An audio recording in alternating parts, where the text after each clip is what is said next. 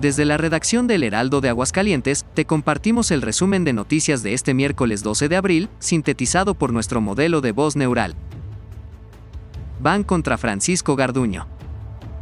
La Fiscalía General de la República procedió penalmente contra el director del Instituto Nacional de Migración, Francisco Garduño Yáñez, por presuntamente haber sido omiso en garantizar las condiciones de seguridad en la estación migratoria de Ciudad Juárez, en la que murieron 40 migrantes.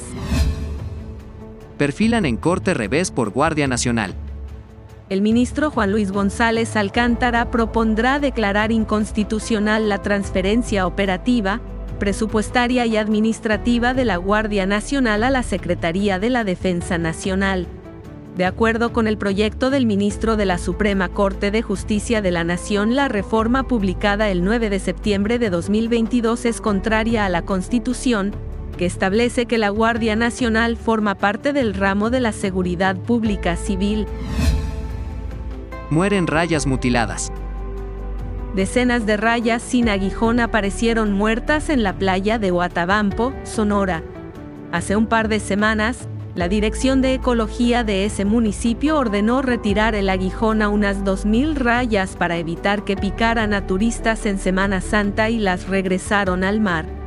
Grupos ambientalistas se quejaron ante la Procuraduría Federal de Protección al Ambiente por la medida. Ayer la dependencia confirmó la mortandad de la especie en la playa Huatabampito, la mayoría sin aguijón, lo que se agregará a la denuncia inicial y en información local. Cambio de sentido es estrategia, asegura movilidad. La Coordinación General de Movilidad presentó apenas el proyecto de cambio de sentido de un tramo de 700 metros de la calle 5 de Mayo, que forma parte del eje troncal norte-sur del servicio de transporte colectivo urbano, el cual incluye a 8 rutas, 97 camiones y 40.000 usuarios, cuya transformación abarca el cambio de uso y costumbres de la sociedad de Aguascalientes. El cambio les llegó a ciegas. El cambio les llegó a ciegas.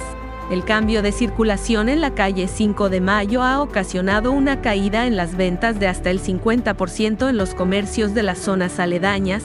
Además, los peatones aseguran que el cruce hacia Benjamín de la Mora es todo menos seguro.